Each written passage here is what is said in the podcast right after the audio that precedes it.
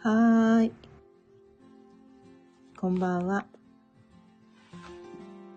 今日も6時になったので、ちょいわろうかんの夕飲みほろよいトーク、やっていきたいと思います。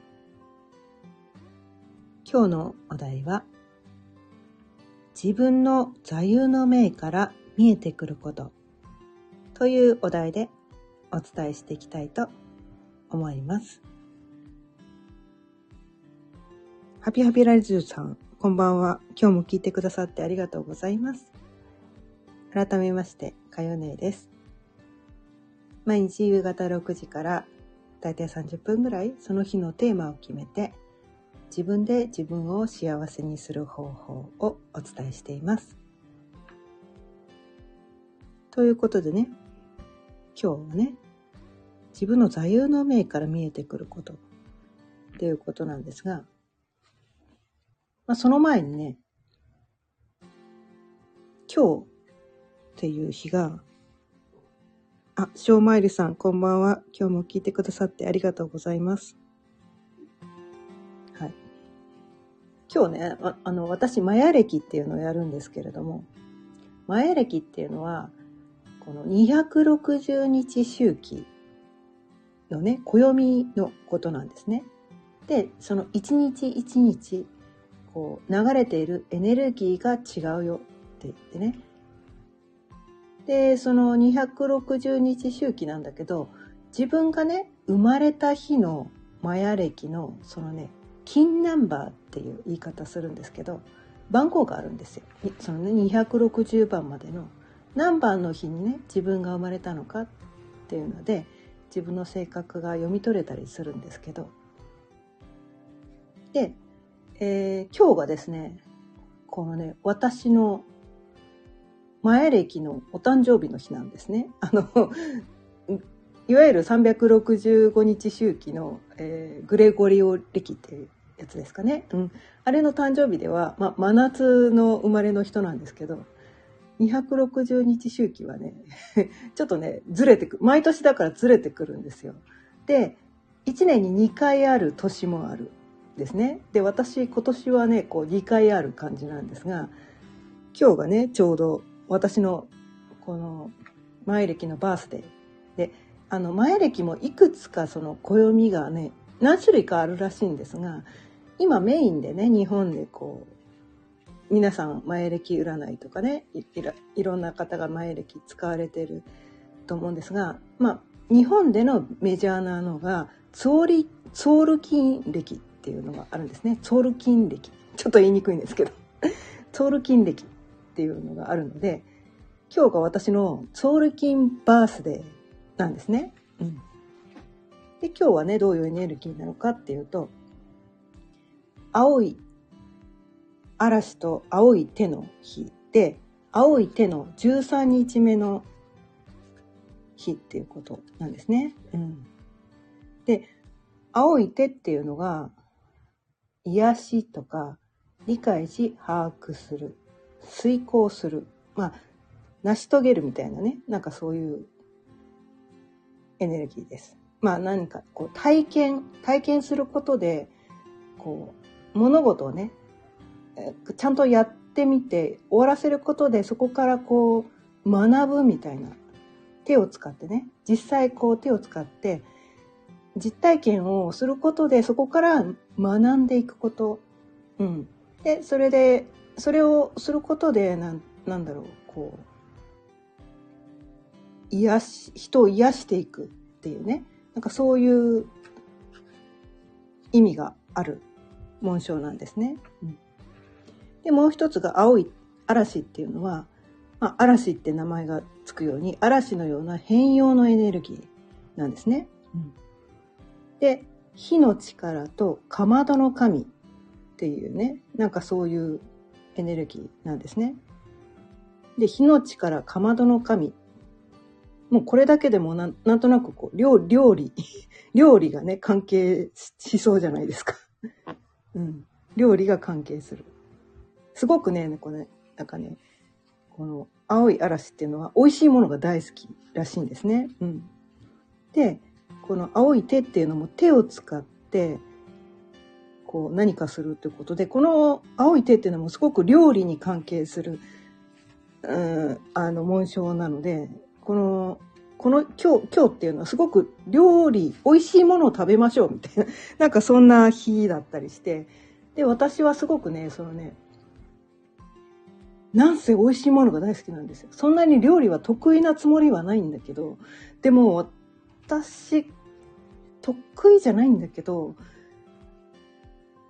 自分が作る料理はかなり美味しいなと思っててそんな素晴らしい料理は作れないんだけど、普通のものしか作れないんだけど、クオリティは高いんじゃないかなっていうのはちょっと自負してて。だって自分が美味しいもの食べたいから、こう工夫どうしたら美味しくなるかなってめっちゃ工夫するんですよ。だから、料理人って結構食いしん坊が多いっていうじゃないですか。自分が美味しいものを食べたいっていう感じだから、だからね、なんかそう言って、こう、美味しいものを食べるために、こう、工夫をするうん。だからそれもなんかこう、青い手のね、その体験、じ、実際にこう、いろいろ試すのが好きなんですよ。調味料とかもね。これ足したらどんな味になるのかなみたいな。そんな感じで、こう、創意工夫をするんですよ。手を使って。それをすることで、あ、こうしたら美味しかったけど、これはなかったなとか、その、やっぱり、こう、味わうことで、味わうことで、こう、学んでいくんですよね。これ入れたら美味しかったけど、これ入れたらまずかったとか、これとこれ足したら美味しかったけど、これとこれ足すのはちょっと、あの、まずかったみたいな、そういう、こう、自分の舌で実際味わって、まあ、それも体験ですよね。うん。で、それはね、こう、なんだろう。料理だけに限らなくて、すべての体験に対してそれが言えるんですね、私の場合。こう全ての体験を、とりあえずやってみるみたいな。とりあえずやってみて、で、これとこれ足したらどうなるのかなみたいな。なんかね、そういうことを実体験を通してやって、これとこれ足したらうまくいったけど、これとこれはうまくいかなかったみたいな。それをいろんなジャンルでやるわけなんですね、私の場合。だから、だから味わうのは舌だけじゃないと。こう実体験としていろんな形でその味わうってことをね。そういうことをね、すごくね、私はそういう人なんだなっていうのをね、この前歴であの前歴のねその自分の持ってるエネルギーっていうのを知ったから分かった。で今日はそのね青い点のね13日目ということでその番号ごとにも意味があってその1番はこういう性質を持ってるとか1番の人はね、ま、あの金ナンバーっていうんですけど金ナンバーじゃないな、えっ、ー、と音音。音響とか音とかね。音な何？音1とか音2とか言ってで13までのね音があるんですけど今日はねその音13で前歴はねこの13日周期でね紋章が変わっていくんですが13っていうのがねすごくキーワードなんですがこうなんだろう。普通結構こう12で完結するもの多いんですよね。えと、えとも十二支っていうじゃないですか。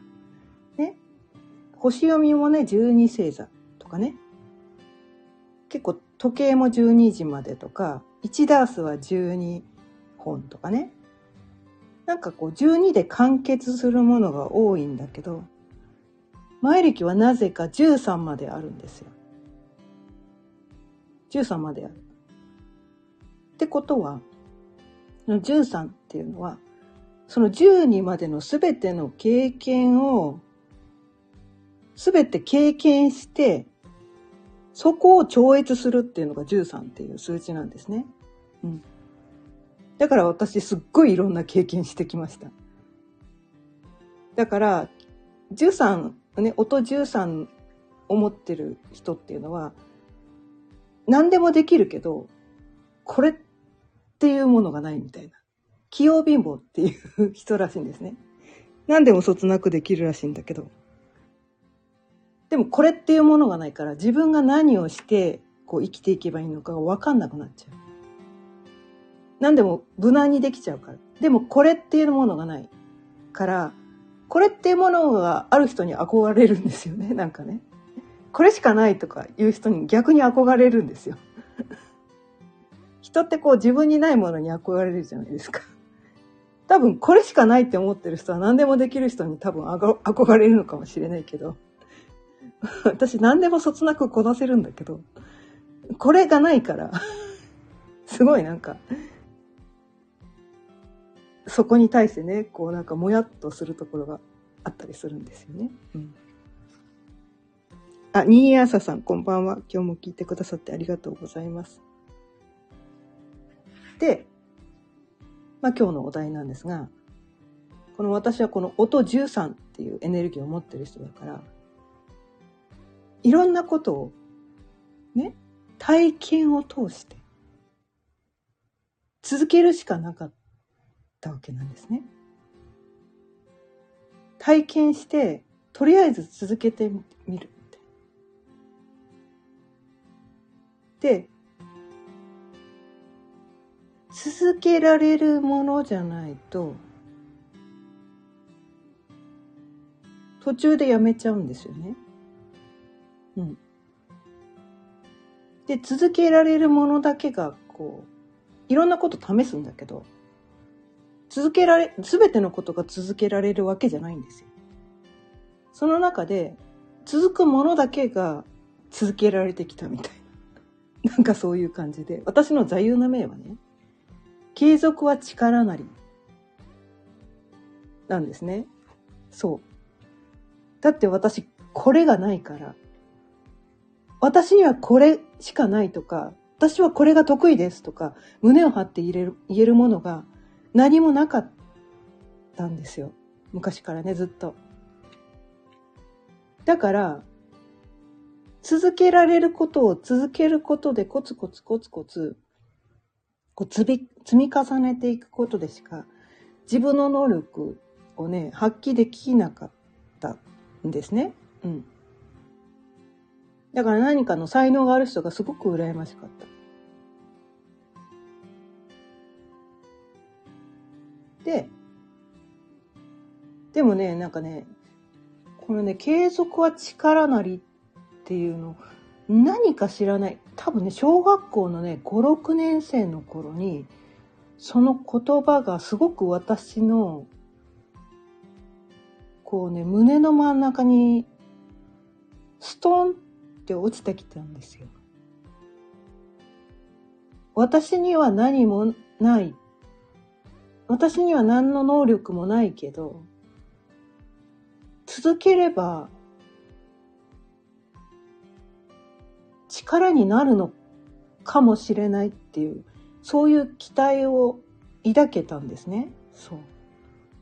自分に何のね、能力もないから自信がなかったんだけど、何かを続ければそれは私の力になるのかもしれないって思えた。から、続けられることを続けようみたいな感じでね。で、コツコツコツコツ続けてた。で、コツコツ続けてたのは一つしかなかったんですけど、漢字の書き取り。私ね、漢字の書き取りだけはね、ずっと続けてきたんです。大人になっても続けてたの。バカみたいでしょ？うん。でもね、それはね、自分だけの力で続けてきたわけじゃなかったんですよね。うん。そのね、ま、あんまりね、頭良かったわけじゃないから、ななんていうのかな。勉強はできなかったけど、漢字を書き写すことはできるんですよ。誰にでも。書き写すことはできるんですよね。見よう見まねで、あ、こういう形になってんのね、みたいな。書き写すことはできたわけなんですね、私は。うん。最初は字は下手くそだったけど、毎日毎日ね、続けることによって、こう先生からね、花丸が欲しかったんです。花丸が欲しかったの。もうそれ欲しさに 毎日書いてた。だから先生のおかげだったんですよね、私は。多分ね、自分でただコツコツと続けてるだけだったら続けられなかった。先生が花丸くれたから私はね、続けてこれれた。ショーマイルさん。他人から見てこれって持ってる人って実感がある人数パーセントくらいでしょうん？人数パーセントくらいでしょう人、あ、さあ、違うか。ある人数パーセントぐらいですよ。あそう、そうなんですかね。そうなのか。そっか。そう。まあね。まあそういう人が、こう、よく見えちゃうじゃないですか。子供の頃ってそういう人にね、憧れちゃうんですよ。やっぱなんか、なんかにね、突出した能力がある人でね、すごい憧れてたわけなんですよね。うん。だから私はね、その、続けることしかできない。それ、それしか無理とか思ってで、そのね、それがずっと私の座右の銘に、座右の銘って子供の頃は知らなかったけど、なんか続けてたみたい。で、えっ、ー、とね、幼、えっ、ー、とね、幼稚園、幼稚園の時にバレエ、バレエ、あの、クラシックバレエやってたんですね。うん。で、ちょっと途中途絶えたんですけど、また小学校2年生くらいから、小学校4年生ぐらいまでバレエやってたんですよ。でもやっぱりこう、ちょっとば、あの、クラシックバレエってなんかこう発表会とか、なんかこう衣装とか、なんかお金がかかるらしくて、なんかね、続けさせてもらえなかったんですね。うん。でもね、なんかね、その、なんていうのかな、その、将来はバレリーナになりたいっていう夢をね、この子供の頃持ってたもんだから、バレエやめても、その寝る前のストレッチっていうのをずっと欠かしたことがなかったんです。大人になるまで。ずっと欠かしたことがなかった。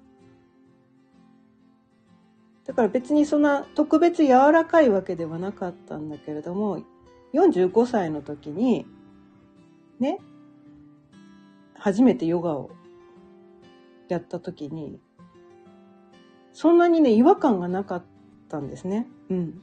ずっとストレッチそれまでやってたから、特別体が柔らかかったわけではないんだけれども、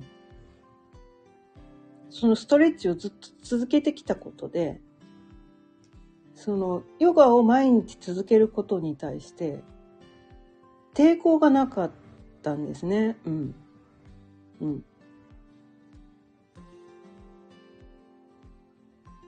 で、そのね、漢字の書き取りの話が途中だちになっちゃったんですけど、そう。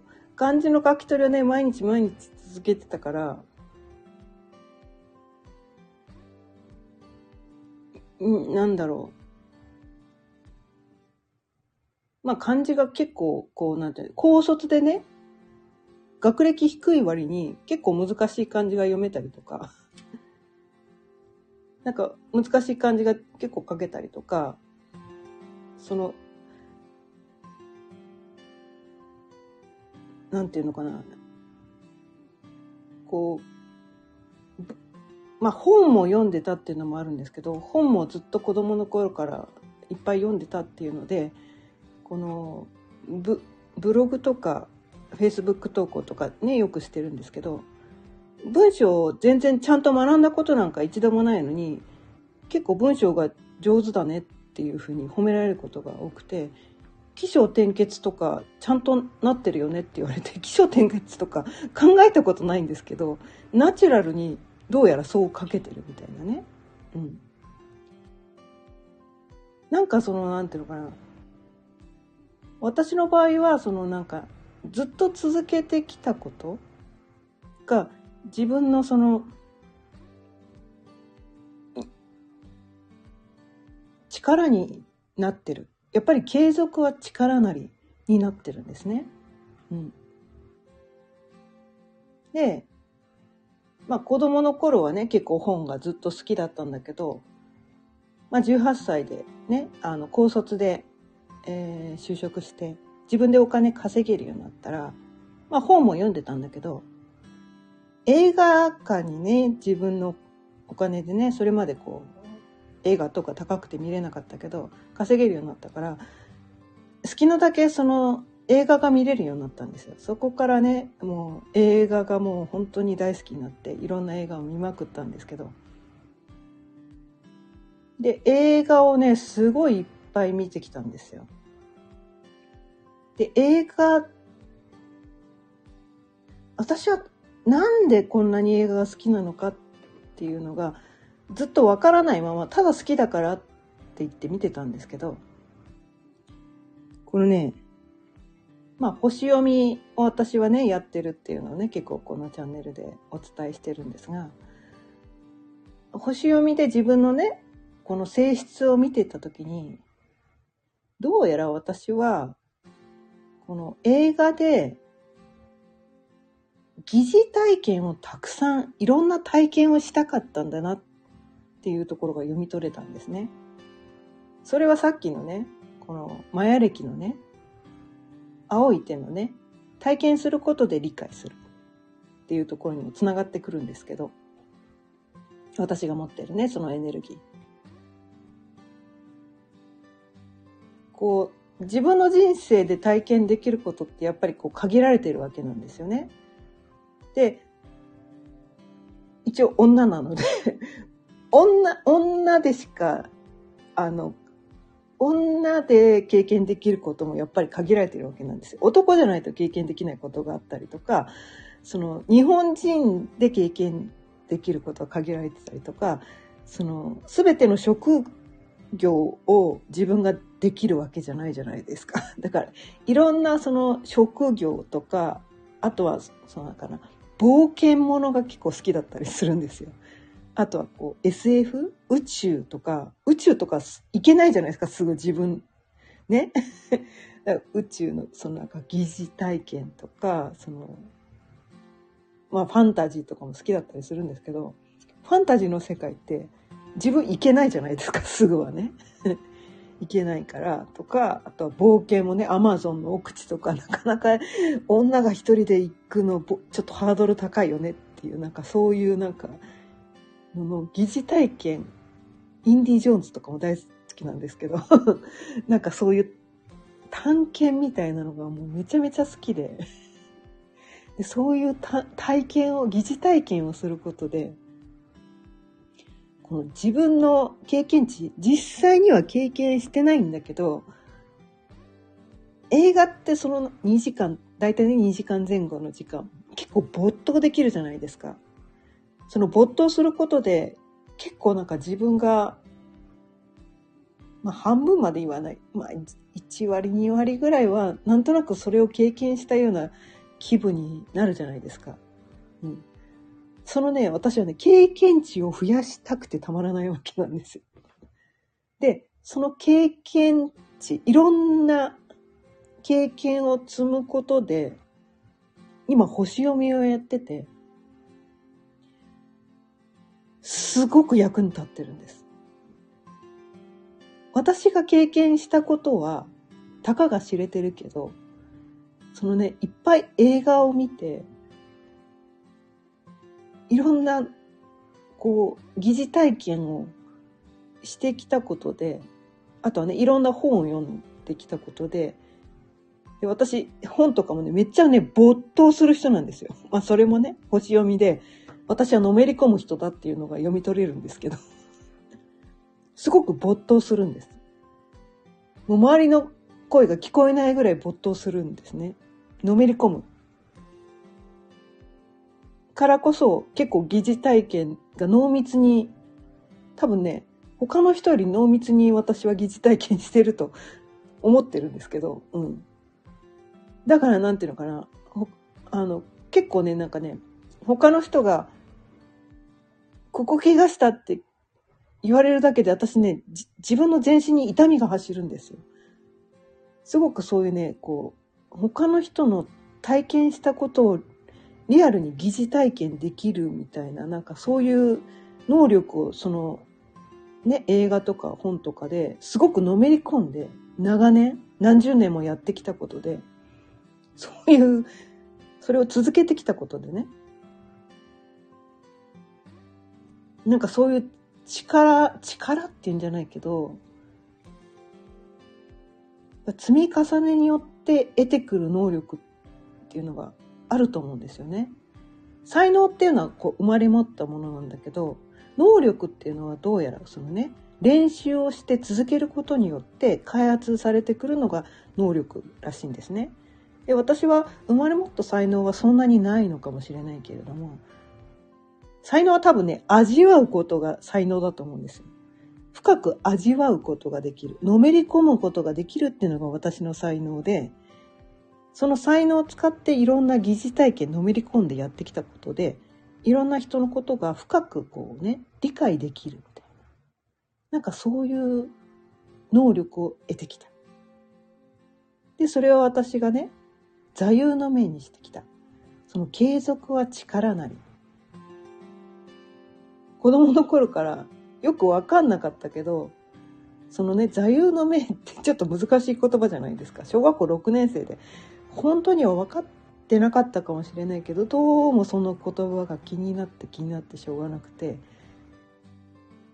で、大人になもう最近ですよね。割とここ5年、10年ぐらいの中で、あなたの座右の銘はみたいなことを聞かれることがあってで過去を振り返ってみるともうそれしかないなみたいな それしかないなと思って私の座右の銘は「継続は力なり」です。うん、あピコ太郎さんこんばんは聞いてくださってありがとうございます。うん。で皆さんの中にもねまあ、座右の銘ある人、まあ、全員がねあるわけじゃないのかもしれないんですがある人にとっては多分その座右の銘から見えてくることがあると思うんですよね。うん、なんかやっぱり座右の銘ってすすごいなすごいっていうかやっぱりその人の性質を表しているのかな。その人の価値観大切にしていること、うん、っていうのを生き方みたいなところかな、うん、そこがここう現れてくるのかなと思ってで多分ねどの座右の銘が優れてるとかはたないと私は思ってるんですね。うん、ただそ、それをね、その人のこの座右の銘を聞くことによって、その人となりが透けて見えるような気がするんですよね。うん。だからね、うん、なんかその人の座右の銘がもしあるんだとしたら結構ね、聞いてみたいなとかね、私はね、思ったりするんですけど。あ、ショーマイルさん。座右の銘は、怠惰の者は不満を語る。努力する者は希望を語る。なるほど、素晴らしいですね。なるほどね。希望を語る。いいですね。希望を語りたいですね。うん。うん。不満、不満。そうね。うん。やっぱりこう、マイナスもプラスもあるけど、やっぱりプラスの方にフォーカスした方がね、人生楽しいですよね。うん。で、どうやらね、なんかね、あのね、昨日、今日、昨日か今日に聞いたんだけど、こうね、過去をね、大事にする人と、今を大事にする人と、未来を大事にする人が、結構ね、人によって分かれるらしいんですが、私、多分ね、未来を大事にする人なんですよね。で、未来を大事にする人って多分希望なんですよね。未来って希望、希望じゃないですか。うん。あまあそうじゃない人もいるのかもしれないけどね。未来はもう、こう、絶望だって思ってる人が命を絶っちゃうのかもしれないけど私はもう未来はもう希望しかない希望しかないなって思っててだからねこう星読みをするんだけど未来読みはしないんです。あらかじめ知りたくない。自分でクリエイトしたいから。自分で切り開いていきたいから、私はね、あえて未来読みはしないんです。読もうと思えば読めるのかもしれないけど、いや、もうだからなんていうのかな。映画の結末先に知りたくないみたいな。それとすごく近い。だってその方がワクワクするじゃないですか。どんな結末になるんだろうみたいな。ね。映画の結末先に知りたい人っているのかな？よくわかんないんだけど。でもほら、結構ね、占いの世界では、こう未来をね、知りたいとか言って、なんかそういうのをね、聞きたがる人いるんですけど、私はね、未来は見たくない。見たくない。うん。それよりも、知らない、もしね、とんでもないことが起こったとしても、前もって準備しないからこそ、その時、そのね、自分の持ってる能力とか才能を使って何とかするしかななかったりするんですよね。うん。でもその時こそが自分の能力が開発される時だと思ってて、その潜在的に持ってる能力が開くんですよ。私は今まで何度もそういう体験をしてきました。なんとかなるんです。それは、なんとかなる時っていうのは、なんとかするって腹をくくった時だけなんだけどね。うん。逃げちゃったらね、どうにもならないんだけど。なんとかする、するっていうのもね、うんとね、なんていうのかな。追い詰められた感じというよりは、なんていうのかな。私は割とね、そのなんとかするって腹をくくってきた、腹をくくった時って、どっちかっていうとね、気持ちいいんですよ。で、そこから逃げようと、逃げよう逃げようとする時の方が苦しいんだよね、結構。人って。逃げ、そこから逃げてるとずっと苦しいの。で、よっしゃ、分かった、もうなんとかする気はねえじゃん、みたいな。しょうがねえ、やったるよみたいな感じで、腹をくくった時は、どっかすっきりとして、面と向かってその目の前に起きた出来事に対して、こう真正面から向き合った時は、なんか知らんけど、サポートが入るんです。宇宙のサポートが入るんです。逃げずに向き合った時は、サポートが入るんですよ。それは自分のね、人間の頭では思いもつかないようなサポートが入ります。サポートが入るなんて、期待してない時ですね、それは。自分で何とかしようって腹をくくって、そこに対して100%の力で真正面から向き合った時に、天使の助けが入るんです。それね、多分ね、皆さんも経験してる、来てるんじゃないかなと思うんですけどね。うん。私は体験を通してそれをね、何度味わってきたんだろう。かなり味わってきましたね。うん。そういう経験を積み重ねてきた。まあ、それもある意味継続だったのかもしれないんだけどね。継続は力なりで。それが1回2回だったら、あの時はまぐれだったのかもしれないって思うかもしれないけど、私はそれをね、すごくたくさん経験してきたんですよ。なので、その未来なんか分かってなくても、なんとかなる。自分が腹をくくってそこに100%向き合いさえすれば、何が起きてもなんとかなる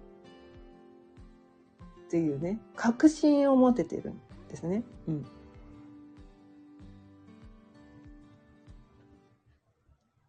それは、なんかね、その、逃げずに向き合ってきたことを向き合うということね、続けてきたからなのかな、みたいな。うん。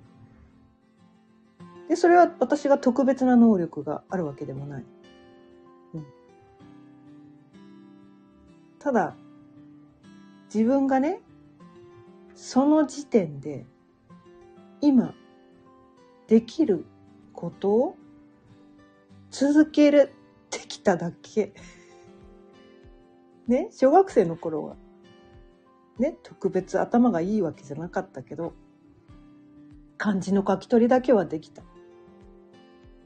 それをやることによって、高卒のね、しかも普通の高校じゃないんですよ。商業高校しか出てないので、普通科目全然ちゃんと学んでないんですね。商業科目をいっぱい習わなきゃいけなかったから、5教科っていうのをね、あまりちゃんと習ってないわけなんですよ。小高校の時ね。じゃあ微分積分とか全然わかんないし、うん。数学とかも全然わかんないわけなんですよ。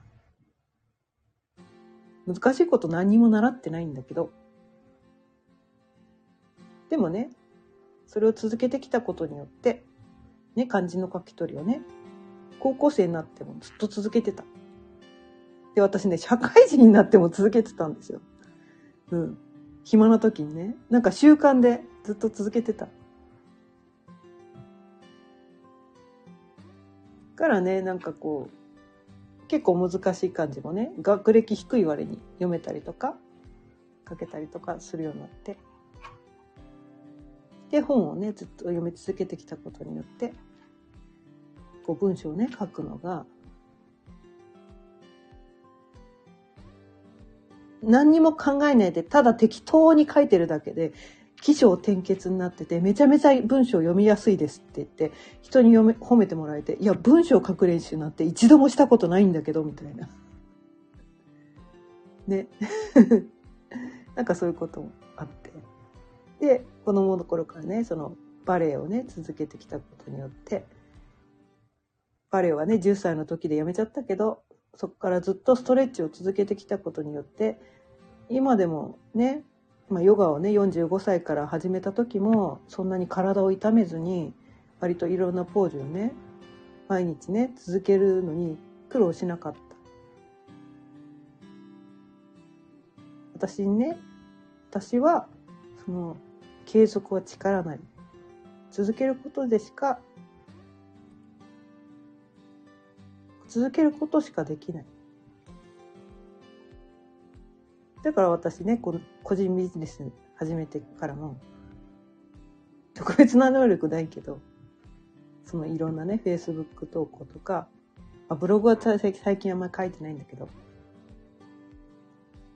で、去年のね、11月24日から、このね、スタンド FM を始めて、まあ、大したこと伝えられてないかもしれないけど、とりあえず1年は絶対に毎日続けるぞ。私には続けることしかできないから。と思って、毎日続けています。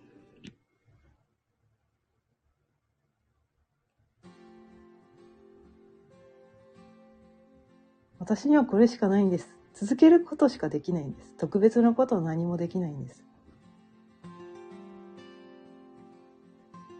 でもね、それをすることで、きっといつか、何かの、ね、喋るの苦手だったけど、これ続けることでね、結構喋れるようになってきてるんですよ、私。ね、この3ヶ月ぐらい ?3 ヶ月ちょいぐらい？やってきたことで力になってきてるなって思うので、この1年間続けた暁には、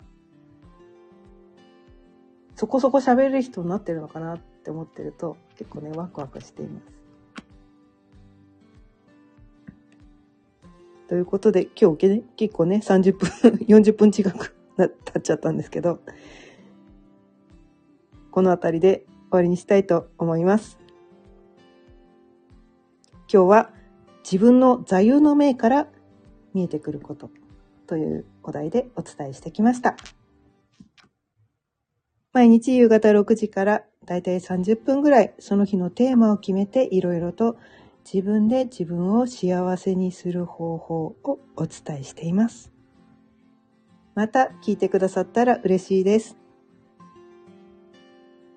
チャンネル登録やいいねも教え、あの、押していただけると励みになります。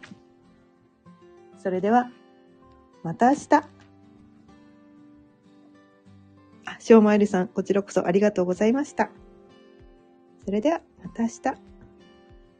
さようなら。